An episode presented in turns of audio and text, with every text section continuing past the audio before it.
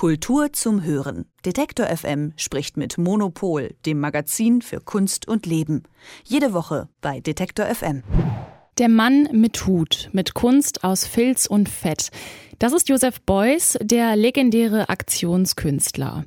1921 ist er in Krefeld geboren, also bald vor 100 Jahren, und deswegen feiert man in der Kunstszene 2021 das Beuys-Jahr. Die aktuelle Ausgabe des Monopolmagazins widmet Beuys ein ganzes Heft. Unter anderem geht es da um Josef Beuys als Schamane. Was ein deutscher Aktionskünstler aus Krefeld mit einem uralten sibirischen Bauch Brauchtum zu tun hat, darüber spreche ich mit Elke Buhr, Chefredakteurin von Monopol. Hallo Elke. Hallo. Ich würde ehrlich gesagt direkt zu Anfang mal in den Raum stellen, dass das recht wenig miteinander zu tun hat. Was meinst du denn? Also äh, in unserer Titelgeschichte schreibt ähm, meine Kollegin Silke Hohmann sehr schön, dass äh, die Schamanen und die Künstler eigentlich sehr viel gemeinsam haben, was ihre Aufgabe in der Gesellschaft betrifft, nämlich sie haben die Aufgabe, ins Reich des Unsichtbaren einzutreten und mit etwas Sichtbarem zurückzukommen. Ähm, das muss man erstmal sacken lassen. Also das ist, äh, äh das ist, äh, das heißt, es gibt, äh, es gibt natürlich ganz viele Verbindungen zwischen der Figur des Schamanen und der Figur des Künstlers. Und äh, Beuys war aber derjenige, der das als erster im 20. Jahrhundert in die zeitgenössische Kunst hineingebracht hat, diese Idee.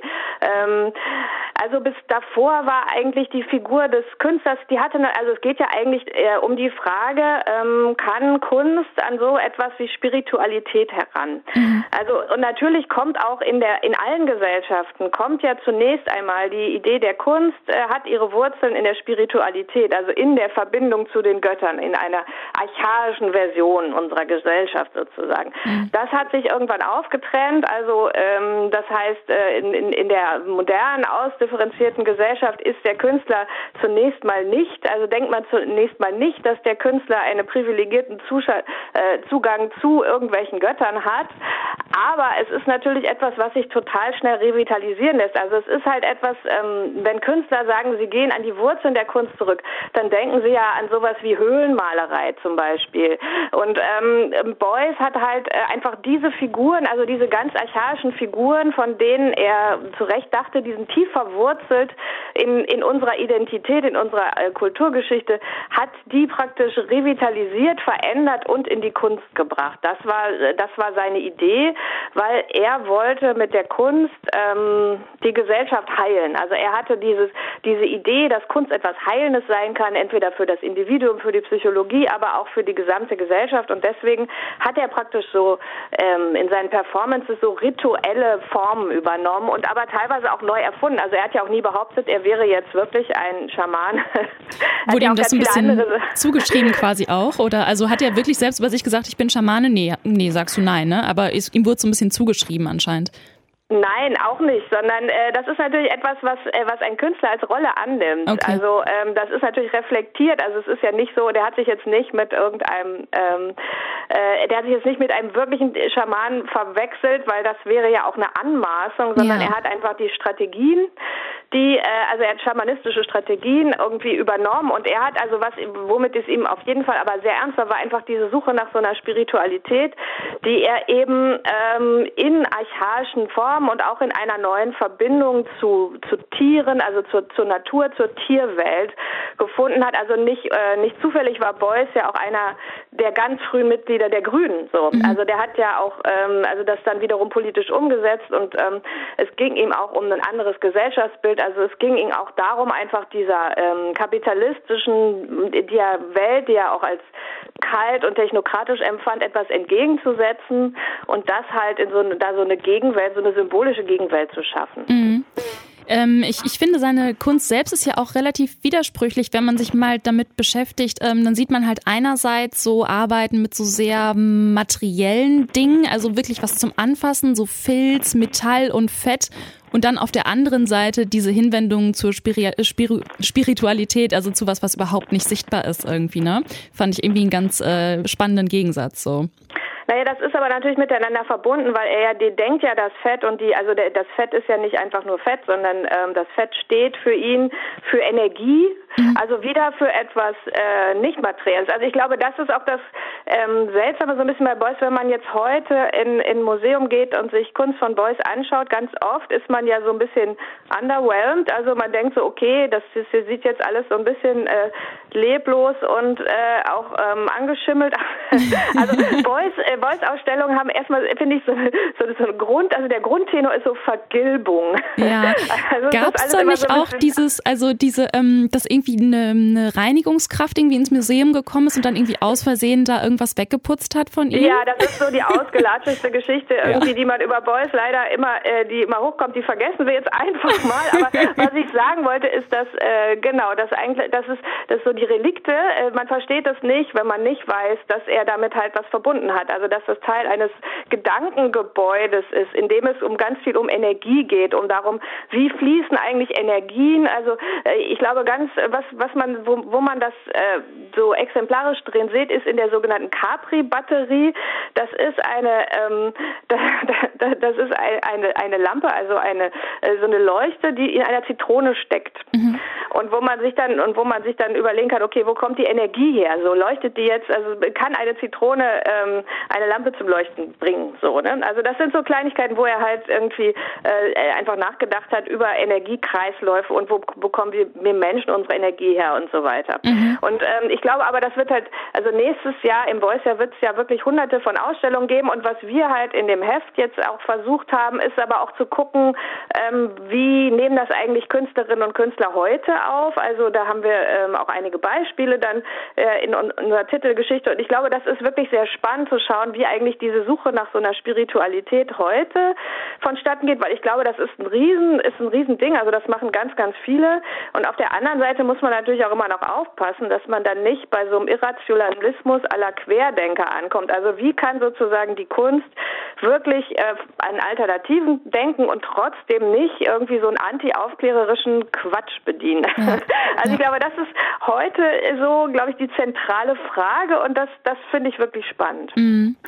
Ähm, wir haben es gerade schon mal ganz, ganz kurz angesprochen, diese, dieses Thema kulturelle Aneignung. Ähm, also wenn heute irgendwie Künstlerinnen und Künstler unterwegs wären und ähm, sich da ähm, traditionellen Riten bedienen würden, das würde wahrscheinlich nicht so gut ankommen. Hat Beuys da auch äh, Kritikerinnen und Kritiker gehabt oder hat er sie heute deswegen? Nein, überhaupt nicht. Also weil es ja nicht die ähm, äh, also ich habe ja schon erklärt, dass er natürlich nicht jetzt eins zu eins irgendein Ritual, äh, irgendein authentisches Ritual da ähm, praktisch kopiert, sondern mhm. was er ja nimmt, ist eher die Idee und ähm, so dass das Grundkonzept einfach und die Idee, dass man sich mit äh, sozusagen mit Spiritualität verbindet, äh, darauf hat darauf hat weder irgendeine Kultur noch irgendeine spezielle äh, äh, irgendeine spezielle Ausformung, irgendein, äh, irgendein Copyright. Also das ähm, das ist äh, so eine grundsätzliche Idee, dass glaube ich da die äh, das Konzept der kulturellen Aneignung nicht funktioniert. Ähm, Im vor allen Dingen, weil das ja auch komplett anachronistisch wäre, weil diese Debatte gab es in den, ich mag mal 60er und 70er Jahren nicht wirklich. Ähm, also ich glaube, dass man bei da ganz andere Sachen diskutiert, aber äh, also zum Beispiel letztlich seine Nähe zu, Andro, an, äh, zu, zu den Andros, also zu Steiner und ähm, ob er sozusagen dann auch ähm, die der wiederum ja sehr äh, sehr mit den Nazis auch teilweise verbündet war und so weiter. Also ich glaube, die diskutiert wird immer ähm, die Herkunft Beuys auch aus dem nationalsozialistischen Gedankengut natürlich.